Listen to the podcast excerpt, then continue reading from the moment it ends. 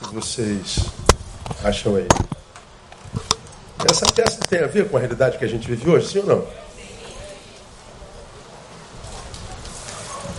Eu acredito, eu falei isso num, num sermão fúnebre esses dias, que nos nossos cemitérios existem muito choro mesmo, acontece muito choro. Mas eu acredito que é mais choro de culpa do que de saudade. Há muito choro de culpa. Né? Gente que a gente chora a morte, cuja vida a gente não teve coragem de celebrar, porque estávamos ocupados com os nossos afazeres. As pessoas morrem, depois que morrem, a gente descobre que ainda amava e que depois da sua morte a gente empobrece a beça. Então a gente vai para o cemitério chorar. A gente compra muitas vezes quem pode o melhor caixão, a gente compra uma linda é, coroa de, de flores, não é? coloca lá o nosso nome, se debruça em cima do caixão para que todos vejam quantas lágrimas saem dos nossos olhos, mas o que na verdade a gente vê ali é a expressão de uma vida tomada por culpa, tentando amenizá-la com a lágrima que verte ah, por causa do abandono do seu amado. Tem um, um um videozinho que eu passei aqui alguns anos atrás, de uma menina que, diferente do que a gente vê na sociedade contemporânea, ao invés de adotar um bebê, adotou uma idosa. Não sei se você se lembra desse vídeo. Chegou o vídeo aí não? Pode, pode colocar para gente. Ela, ela, ao invés de adotar um bebê, adotou uma idosa. Adotou mesmo, botou o nome lá, virou mãe da idosa. E foi uma experiência que eu achei assim Fenomenal. Dá uma olhadinha nesse videozinho. Eu sou a Gláucia, com 27 anos. Eu adotei uma senhoria de 70 anos.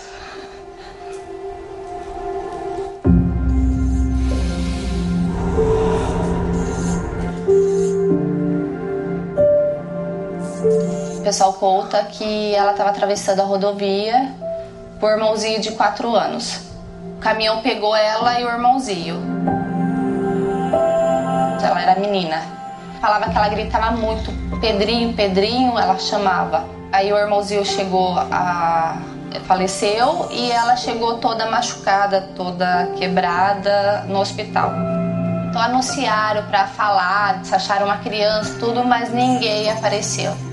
E nisso foi ficando, foi ficando, uns 60 anos, 60 e poucos anos, ela morou ali dentro do hospital. Eu era copeira do hospital e lá eu conheci a Cotinha. O hospital fechou, ela foi para um abrigo. Aí eu fui atrás, eu vi que ela chorou e pediu que ela queria ir embora. Ali eu já senti alguma coisa, sabe? Eu falei, não vou deixar ela aqui. Eu passei algumas dificuldades, fui na defensoria pública, e eu falei para eles que eu não tinha condição de cuidar dela e que eu não queria abandonar ela. Eu vou ficar com ela, mas eh, tá muito difícil. Aí eu fui, cheguei num asilo, sabe, os idosos quietinho no cantinho, sabe? Eu falei, não vou abandonar ela. Eu falei assim, se é pra passar fome, a gente vai passar fome junto. Ela viu as coisas dela tudo no meu no quarto que ela dormia da Emily. Você tinha que ver ela me abraçando. Ela falou: Eu não vou embora mais. Abraçou eu e ficava tadinha, que é tadinha. O tadinha dela que ela gosta. E do nada ela começou a me chamar de mãe. Ó, a mãe. É, né? A mãe, né? Ser mãe é maravilhoso, gente. Então, eu falo para as pessoas que quando ela tinha 40 anos eu nasci, a mãe dela nasceu. Que hoje você vê as pessoas adotando crianças, às vezes tem três anos já não quer mais, mas adotar uma pessoa idosa e na situação que ela adotou não deve ser fácil. A Cota nunca teve ninguém para chamar de mãe. E eu vejo a Glass como mãe dela, né? Então é muito bonito. Ela faz parte de uma família hoje, né?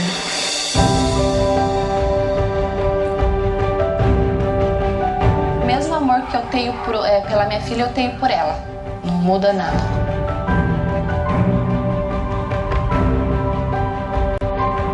A mamãe ó.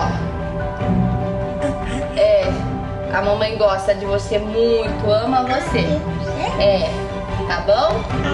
Tá?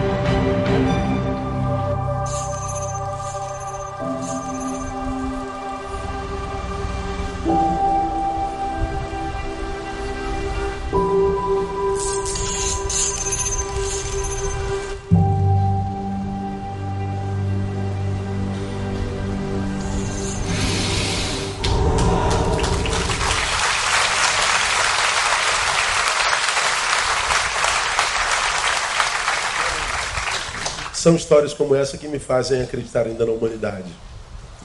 Quando a gente liga a TV e vê o jornal, o que a gente vê é só desgraça, desgraça, desgraça, desgraça. A gente vê a, a, a qual nível de maldade e perversidade que a gente chega.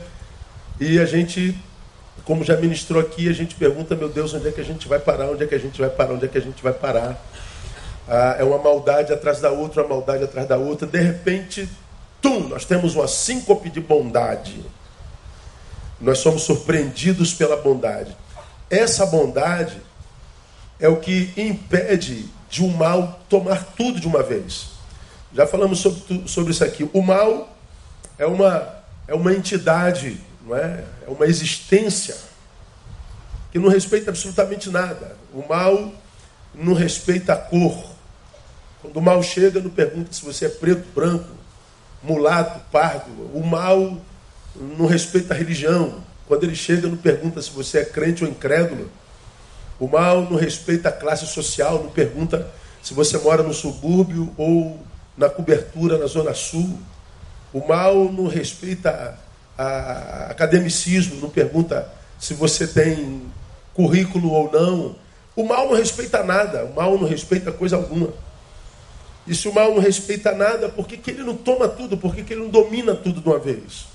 É por causa da existência do bem, que é uma entidade outra tão poderosa e mais poderosa do que o mal, que porque age no planeta impede do mal tomar tudo. A ação de uma menina como essa fala muito mais alto do que o abandono de filhos consanguíneos que abandonam aos milhões seus pais em abrigos que não dão o menor suporte. O menor. Então, a atitude de uma mulher dessa, que adota por afeto uma estranha, que tem idade para ser sua avó como filha, é falar mais alto do que famílias como essa aqui, que é, abandonam os seus ah, nos lugares que a gente conhece nesse país. Eu queria, nessa meia hora, deixar uma reflexão com você, que vem de Lucas 15, 32. Não era o que eu ministraria hoje, mas essa palavra me veio agora que eu queria conversar contigo bem rapidinho nesse tempo. Eu sou prolixo, eu não consigo falar pouco, então tenho que falar pouco porque me veio agora. Lucas 15, 32 é um capítulo do filho pródigo, sobre o qual eu já preguei N vezes. Meus dois personagens prediletos na Bíblia, vocês sabem, um é Lázaro, Lázaro não, Tomé, e o outro é filho pródigo. Me identifico muito com ambos. E ambos são absurdamente tomados por preconceito pela cristandade. Toda vez que falam de Tomé, falam de um homem sem fé, de um homem é, é, é, que não assumiu a fé que foi lhe dada pelo Cristo tal. Aí depois, quando a gente conhece a história de Tomé, a gente descobre que foi o único entre os apóstolos que disse aos outros: Vamos nós também para morrermos com ele. Porque Jesus tinha sido tirado de, de Jerusalém, porque queriam apedrejá-lo, e ele vai para a cidade vizinha. E nessa cidade vizinha, depois de alguns dias, chega as irmãs de Lázaro comunicando que ele tinha morrido e Jesus volta para Jerusalém. Os apóstolos ficam aqui discutindo o Jesus que está voltando para o lugar do qual eles acabaram de tirá-lo. E eles estão dizendo: pô, Jesus acabou de sair de Jerusalém, estão querendo matá-lo. Nós salvamos a vida dele, agora Jesus, cabeça dura, volta para Jerusalém, para o lugar onde querem matá-lo. Jesus é teimoso demais, gente. Aí Tomé está vendo os apóstolos falando de Jesus e Jesus voltando para Jerusalém para ressuscitar o amigo. Lázaro não participa do discurso e dá uma proposta, faz uma proposta. Vamos nós também para morrermos com ele. A proposta de, de Tomé não foi vamos nós, vamos nós para salvá-lo de novo. Vamos nós impedir a morte de Jesus. Não. Na cabeça de Tomé, Jesus dessa vez morreria e ele está dizendo: vamos nós para morrermos com ele. Foi Tomé, portanto, quem disse: eu prefiro morrer com ele do que viver sem ele. O amor de Tomé era tão grande que Jesus ressuscita, ele não está na reunião apostólica. Jesus vai, lá, Tomé vem e os apóstolos, pô, você perdeu, Jesus apareceu e você não estava aqui. Se eu não tocar no, no, na sua mão, no seu lado, se eu não vir, eu não creio. Bom, é, porque Tomé estava disposto a morrer por Jesus. Oito dias depois, antes de Jesus voltar ao céu, ele volta só para Tomé. Ele voltou e disse: Tomé, se você precisa tocar, toque. Se você precisa tocar, toque. Jesus voltou só para Tomé, para mais ninguém. Quem dentre nós, quando ministrei aquilo, não queria que Jesus voltasse para nós toda vez que a gente tivesse crise? Quem não gostaria de saber que Jesus está batendo a porta em todo, todo quarto no qual há alguém que chora? Pois é, Tomé estava ausente porque ele teve coragem de viver a sua crise, a sua dor, a sua angústia. Jesus havia morrido, ele não pôde fazer nada. Ele tinha dúvida a, a, a, sobre a validade de estar junto com os irmãos. Ele teve coragem de viver a sua crise. Por causa da sua coragem de viver a sua crise, por causa da sua coragem de não falsificar a sua alegria e fé, Jesus voltou só para Tomé. Esse menino, o filho pródigo, é a mesma coisa. Aos 18 anos ele diz: Pai, eu quero meu dinheiro, estou indo embora. Coragem para fazer a besteira. Coragem para fazer a idiotice. Coragem para romper com pai, irmão, família. Coragem para sumir no mundo. Coragem para fazer a idiotice. Mas também teve coragem para, quando perdeu tudo, cair em si e dizer: Vou voltar para casa e pedir perdão para meu pai. Agora eu volto maduro, não quero mais ser filho, me dá um emprego, pai. Eu aprendi com a dor. Desculpa a minha burrice. A dor me ensinou. E eu acho que Deus respeita a gente assim. Mas na casa do filho pródigo tinha um filho mais velho, um irmão mais velho. Já falamos sobre ele também. Que quando vê a festa do irmão, ele se recusa a entrar na festa do irmão. Um filho mais velho que se recusa a celebrar uma festa que não seja sua.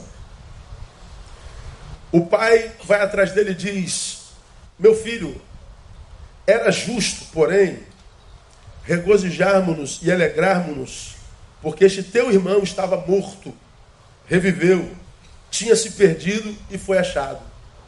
Esse texto é um diagnóstico do pai a respeito do filho que estava longe. É um diagnóstico do pai a respeito do filho que rompeu comunhão com ele.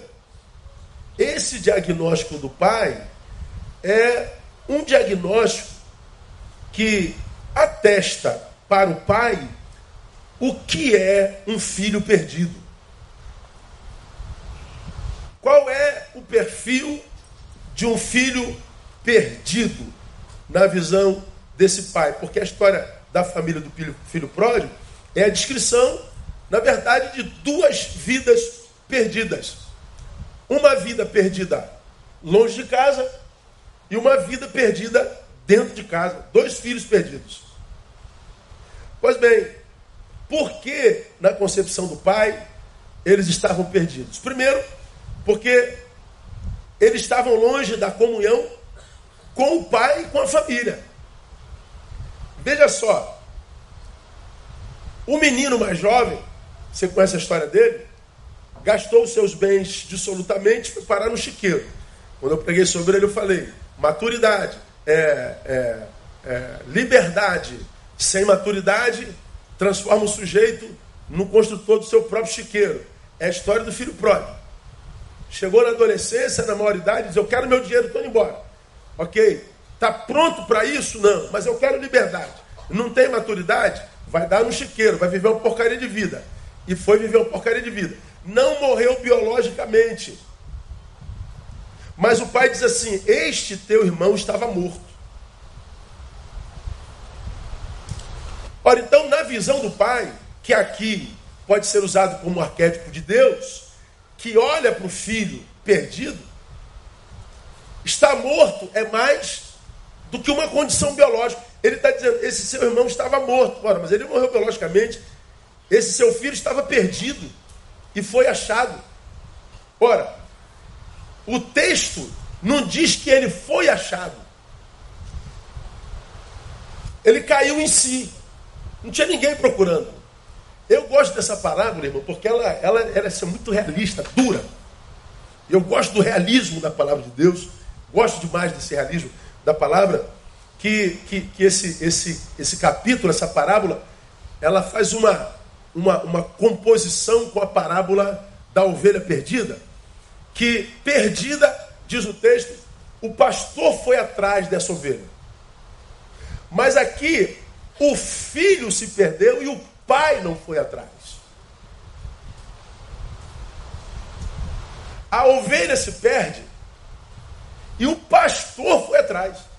Aqui o filho se perde e o pai não vai. Por que será? Ora, porque o pastor conhecia sua ovelha. Ele deixa 99 e encontra aquela ovelha ausente no abismo. Diz o texto que ele toma em seu ombro, cura essa ferida e volta com ela para o redil. Eu falo isso na nossa reunião de transferência.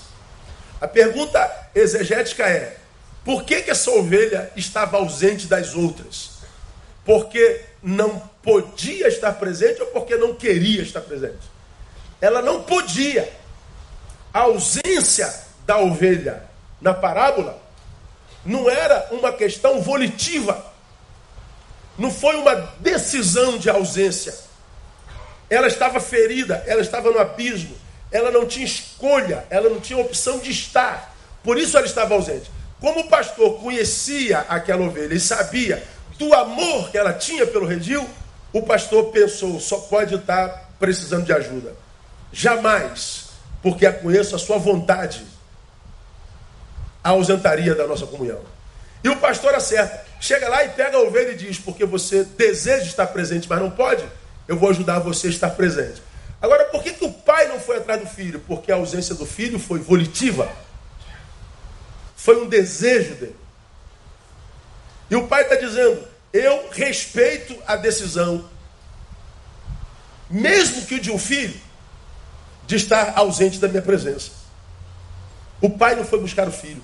Mas o texto diz, ele estava perdido. Então, qual é, qual é o, o, o perfil de uma pessoa perdida na cabeça do pai? Qual é o perfil de uma pessoa a, a, morta na cabeça do pai? Ah, é aquele que está longe da comunhão com os que amam.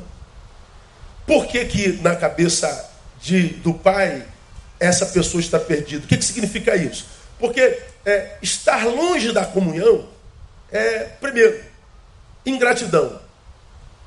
Por que ingratidão? Você já aprendeu aqui, e isso aqui é repetitivo, que a palavra graça é a palavra caris. Oh, o velho surdo está entrando aí, ó. cuidado com ele.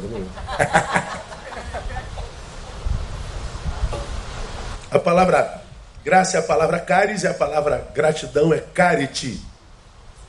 Caris, graça. Carite, gratidão. Mesma raiz. É quase uma palavra sinônima, quase. Ora, se a gente vive debaixo da graça, e a palavra diz que a graça é o que nos basta, e gratidão é a palavra que vem derivada da graça, a ingratidão é o oposto disso. É a decisão de sairmos debaixo da graça. É a decisão de nos afastarmos da graça do Pai. Por isso, ingratidão. Na, na, na, na conjuntura do filho pródigo, por que ingratidão? Porque ele não considerou que o que ele tinha E mais, o que ele era, era consequência da sua relação com o pai. De modo que ele chega aos 18 anos, ele não considera, pô, o que eu tenho é fruto do trabalho do meu pai. O que eu sou é produto da, da, da ação do meu pai. Ou seja, o que eu tenho, o que eu sou, eu devo a ele. Mas eu sou tomado por ingratidão, eu rompo litigiosamente com meu pai e vou viver a minha vida rompendo os laços afetivos. Ah, por que, que ele está morto? Por que, que ele está perdido? Porque ele rompe laços de forma ingrata. O que a gente viu aqui nessa peça é exatamente isso. A história não de idosos abandonados, mas a história de filhos perdidos e mortos. A história de filhos tomados por ingratidão. A história de filhos cujo fim será sempre o remorso e a culpa. Ingratidão, para mim, irmão, é um dos piores sentimentos que pode tomar o coração de um ser humano. E ele é talvez um dos mais comuns entre nós hoje, seres humanos. Então, quando a gente fala de alguém morto para o pai, alguém perdido para o pai, nós estamos falando é, não de alguém que está presente na igreja, ausente da igreja, alguém que está aqui ou que está lá. Não. É o, o que te une a, a isso aqui. Ele está dizendo que eu estou perdido quando os meus laços afetivos são rompidos pela ingratidão. No caso do filho mais novo, por não reconhecer que o que ele é, o que ele tem, era produto da relação com o pai. E da onde vem a ingratidão do mais velho? Porque o amor que deveria ter pelo pai não era grande o suficiente para celebrar numa festa que não fosse sua. Bom, eu estou magoado com meu irmão. Meu irmão foi embora, gastou dinheiro de meu pai mas é filho de meu pai. Meu pai o ama. E porque eu amo meu pai, embora eu esteja magoado com meu irmão, eu celebro a festa de meu pai. Não, o filho mais velho não era melhor do que o filho mais novo. A relação de desconexão afetiva com o pai era similar. Quando preguei sobre família, mostrando a doença dessa família, eu mostrei a desconexão afetiva que existe entre todos os personagens dessa família.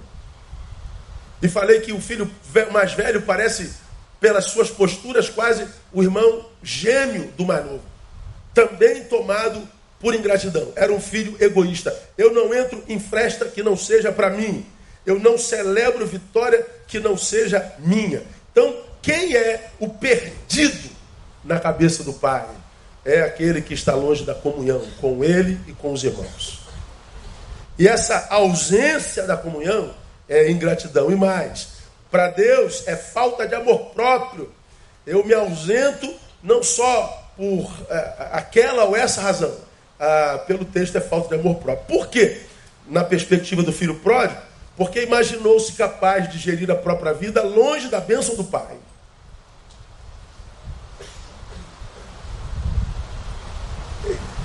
Toda vez, irmão, que nós que fomos feitos filhos, a Bíblia diz: Mas a todos quantos receberam, foram feitos filhos de Deus.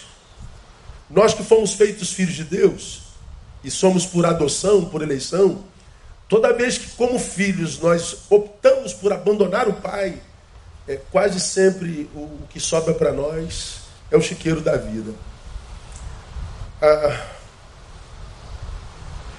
é impressionante como a gente é contaminado por esse tempo. É, ontem, ontem me aconteceu uma experiência muito sinistra e triste. Eu vinha de uma ministração que eu fiz em Piedade, aos pastores Batista Carioca, fui de moto. E na volta, uma hora mais ou menos da tarde, e todo mundo indo para o Rock in Rio, então o trânsito já estava assim, bastante pesado, mas eu estava de moto, então a gente vai passando pelo meio tranquilo nas Américas, aí para três motociclistas, eu e mais dois. Um com a moto 300 cilindradas do meu lado e o outro com a moto 600 cilindradas do outro lado.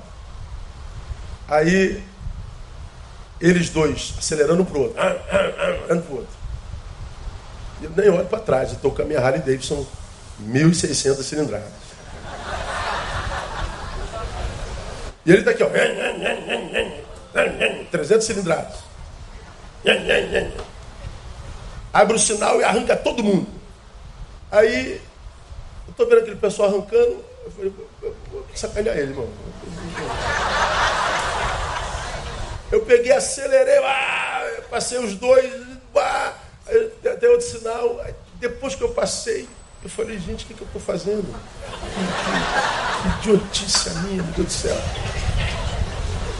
Eu falei, é, aí desacelerei. Eles passaram.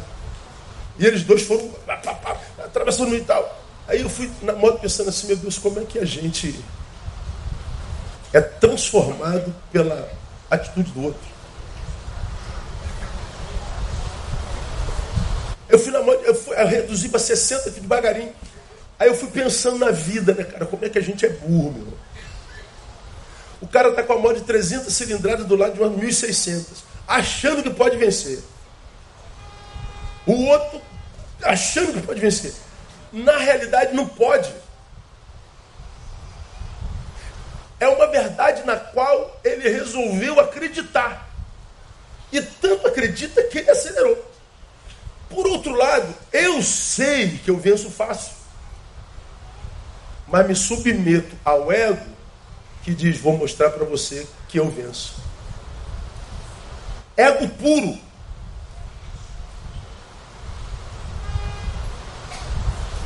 Um que não se enxerga com ego inflamado, achando que é mais do que é. E um que se enxerga, mas quer provar para o outro que é tudo isso que pensa. Briga de ego. Eu falei, Neil, o que você está fazendo? Desacelerei, deixei eles embora. Lá na frente, o trânsito para. Os dois caídos. Um bateu na traseira do outro e ambos estavam caídos. Parou o trânsito. Não morreram, não sei a gravidade do acidente, desviaram o trânsito.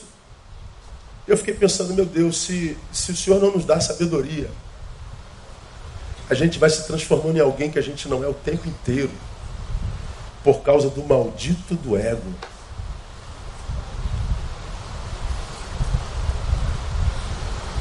Essa ligação que nós temos, não só de rede, mas de convivência, vai produzindo em nós coisas que se a gente não tiver em Deus, a gente não percebe que não tem a ver conosco. Entramos em guerras que não, não precisamos entrar. Entramos em projetos que não são nossos, que a gente não precisa entrar. Nos faz perdermos gente que a gente jamais deveria perder. Que vai nos deformando. Ora, o filho mais novo imaginou que podia gerir para a sua própria vida longe da bênção do pai. Ou seja, ele passa a se enxergar de uma forma muito maior do que de fato é. Eu posso sem ninguém. Eu não preciso de pai, eu não preciso de família, eu não preciso de Deus. E ele sai com certeza plena, vai parar no chiqueiro entre os porcos. Ego. Falta de amor próprio. No exemplo da moto, eu estou acelerando com aquelas motinhas. Meu Deus, o que, você está fazendo, cara? Ser um homem velho desse influenciado por dois moleques, que não era moleque, era velho também. Ou pelo menos acho que eu entrei, voltei a mim no trajeto e parei. Eu falei, não, não vou me transformar em você de jeito nenhum. Eu sei que eu sou o resultado dos meus encontros, mas tem encontros que, porque feito irracionalmente, deformam a nossa essência sem que a gente perceba nos afasta do Pai, nos afasta dos irmãos, nos afasta do altar, nos afasta da vocação, nos afasta do que jamais deveríamos afastar. Transforma a gente num ser que a gente nem conhece, mas que não tem nada a ver com aquilo que a gente era um dia e era feliz. Por falta de conhecimento. Falta de amor próprio na perspectiva do mais velho. Por quê? Porque não enxergava a pobreza pela qual passou quando da ausência do irmão.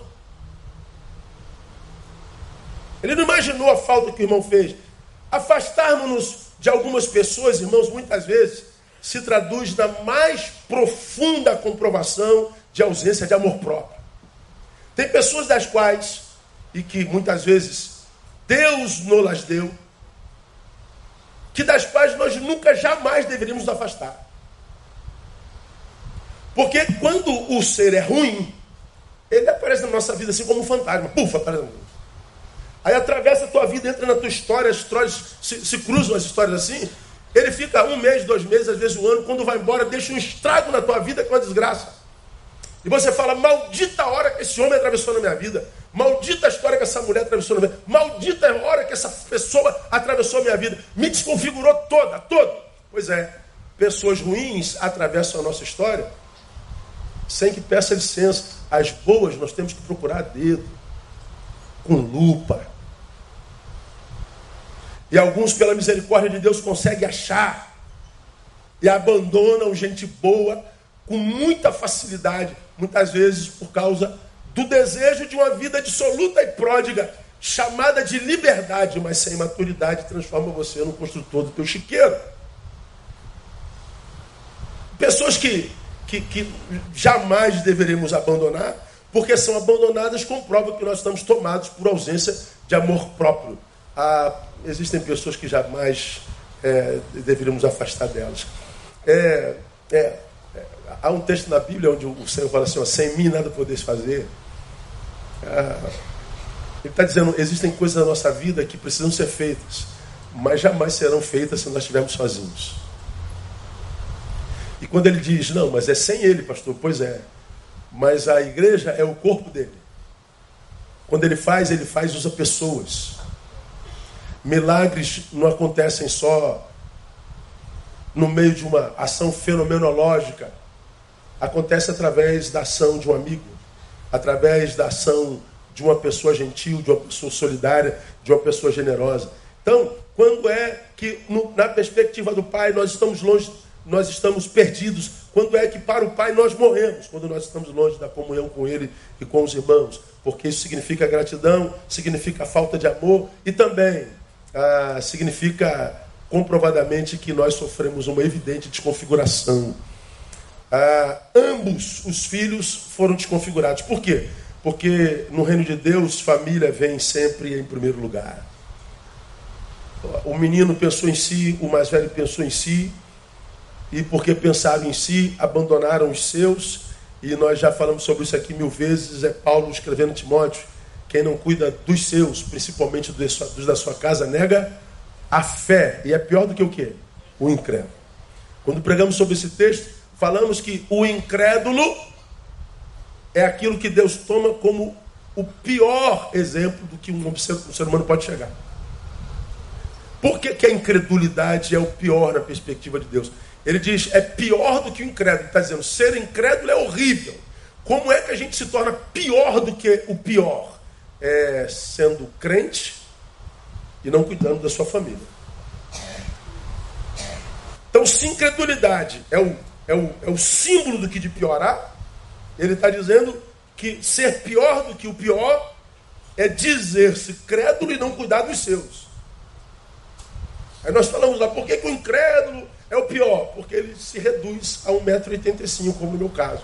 Ele se reduz a um pedaço de carne que anda ele rouba de si a transcendência, ele rouba de si a capacidade de vencer a si para ser para alguém.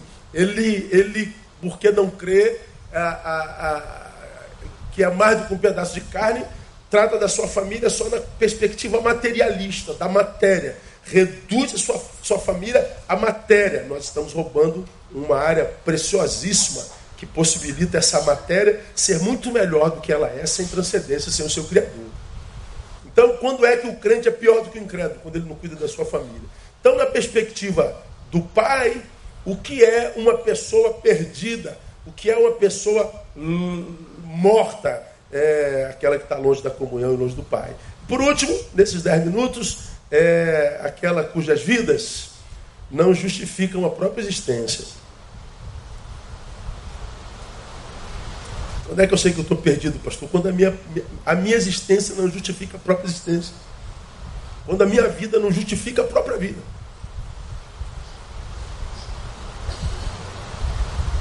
Quando a minha vida é vida só para mim. Só para mim. Quem vive para si não tem missão no mundo. Quem vive para si não tem razão no mundo. Por quê, irmão? Na perspectiva do pródigo, porque trocou o trabalho pelo prazer, utilidade pela futilidade.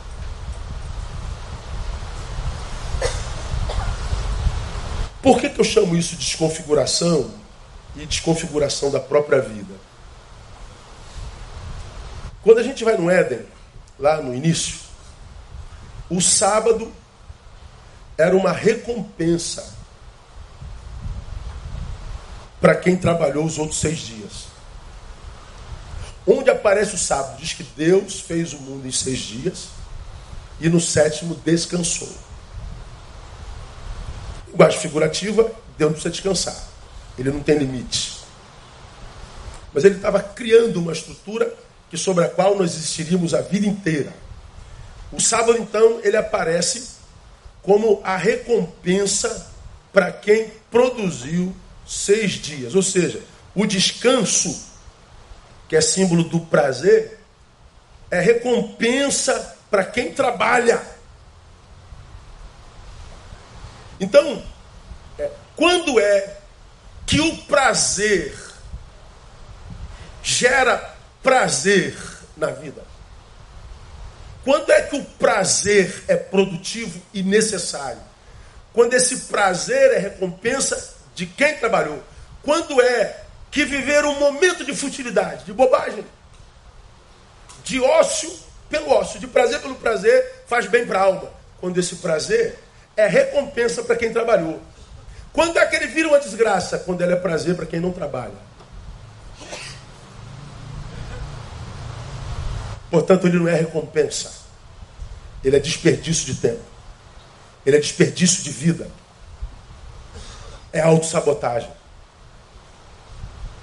E olha que o sábado, irmão, é, um, é, é uma palavra que significa, de fato, de verdade, cessação. Ou seja, a, a vida é um trabalho, como se diz, viver é matar o urso e o leão todos os dias. Então a vida é trabalhosa, aí chega uma hora da cessação. Ou seja, a gente para de trabalhar. Chega de guerra, chega de produção, chega de urso, chega de leão. Agora eu sou o meu. Eu me dou a quem quiser. Ou seja, é o tempo do não fazer, é o tempo do não produzir, é o tempo de se alegrar, é o tempo da cessação. E a Bíblia diz que esse sábado é santificado. Na verdade, o que é santificado não é o sábado, não é o dia, é o nada que a gente faz nele é o sagrado direito de viver alegria. É o sagrado direito do não fazer nada. É o sagrado direito de celebração. É como recompensa de quem trabalhou. Por que, a existência do filho pródigo não se justificava? Porque ele buscou prazer em detrimento do trabalho. Então, grava minha igreja na sua cabeça. Quando você ver essa pós-modernidade, transmodernidade hipócrita, dizendo-se livre para celebrar a vida como quiser, liberdade total, lembre-se também que é a mais ansiosa da história, é a mais deprimida, é a mais suicida, é a mais politicamente correta, mas é a pior auto-administrada. Leia a história.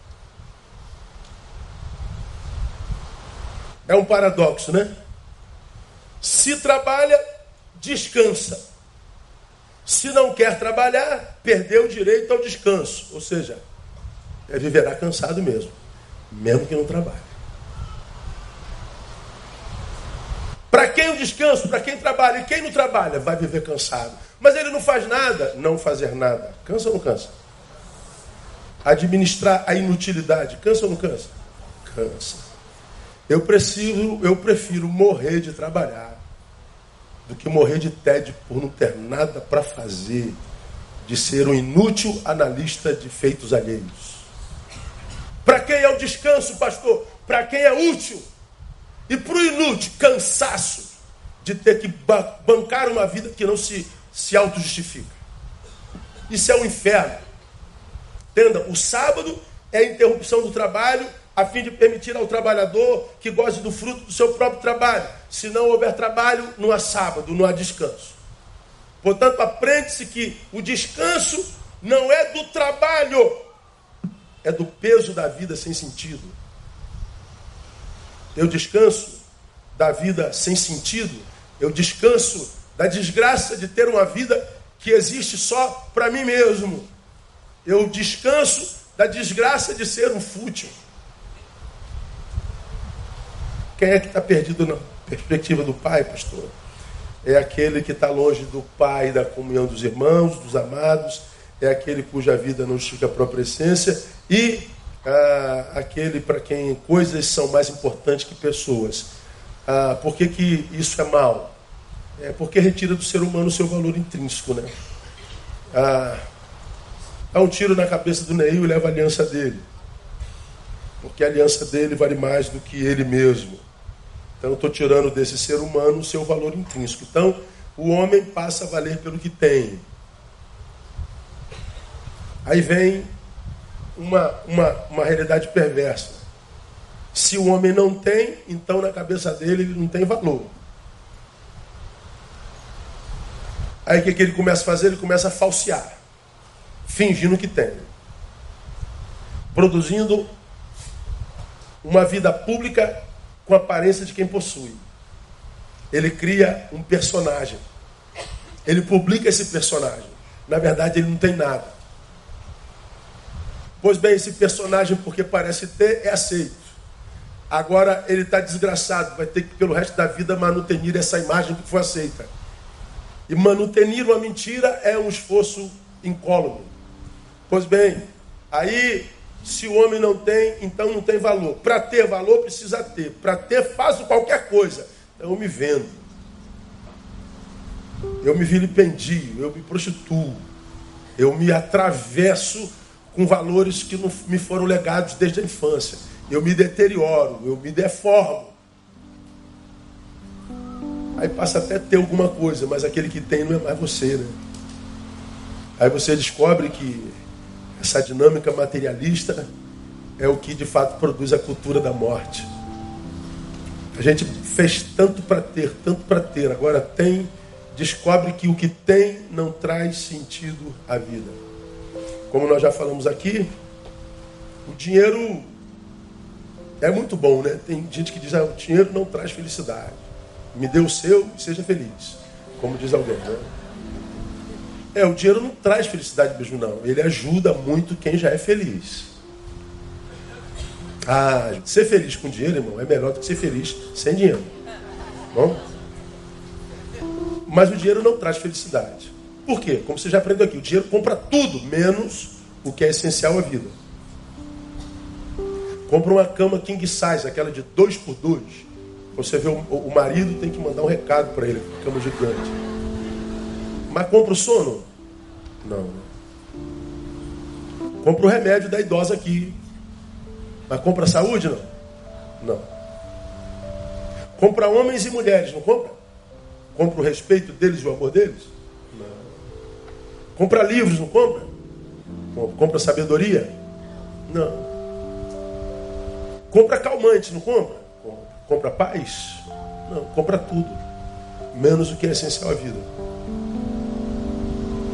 Então é o que eu tenho que me faz feliz. É, o que me faz feliz são minhas conexões afetivas, minhas conexões de alma. O que me faz feliz é pai e mãe. O que me faz feliz é irmão e irmã. O que me faz feliz é esposa, é marido, é família. É aquela gente que vai estar no meu enterro. É aquela gente que vai chorar no meu caixão. Que eu abandono porque eu estou ocupado tentando conquistar coisas para exibir para gente que não tem nenhuma relação com a gente. Então, no dia do idoso, lembra do teu. No dia do idoso, lembra da tua família. Lembra daquele que te trouxe a vida, daquele que te ajudou a ser o que é e ter o que tem. Seja grato. Porque todos nós, se Deus quiser, vamos envelhecer. E nós vamos ter na velhice exatamente o que ministramos aos idosos quando éramos jovens. De modo que eu também posso afirmar, por outro lado, que tantos desses velhinhos que estão abandonados em asilos e tal, muitos deles, possivelmente, foram jovens que abandonaram seus pais também. Não estou dizendo que é regra, Mas estou dizendo que também há muitos velhinhos que, quando jovens, não eram bons. Então, meu irmão, a gente planta o nosso futuro no presente. E porque nós somos de Deus, nós temos promessa até para velhice, né? A Bíblia diz que os velhos terão sonhos. O sonho é o embrião da realidade. O sonho é o embrião da realidade. O texto está dizendo, mesmo quando você estiver velhinho, Neil, você ainda vai estar diante de uma realidade possível. Ou seja, não existe ponto final na vida de um velho se esse velho tem sonho. Vai morrer só quando a morte chegar. E enquanto ela não chega, vive e sonha. E enquanto sonha, a vida. E que Deus nos dê a graça de vivermos a vida até o fim da vida. Que a gente não seja morto e nem que a gente se perca, porque a gente está amando gente que nos trouxe até aqui. Vamos aplaudir o Senhor e vamos embora para em pé? Logo mais, celebração da ceia. E nós aguardamos todos vocês. Logo mais, eu vou pregar.